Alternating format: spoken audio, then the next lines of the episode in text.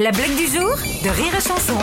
Magnifique nana, une magnifique, vraiment la, bombe atomique qui sort des toilettes d'un- d'une brasserie, d'une très grande brasserie à Paris, et se dirige vers le barman, et le barman il en peut plus quand il est à 182 degrés. Il disait je vais manger trois quatre glaçons moi.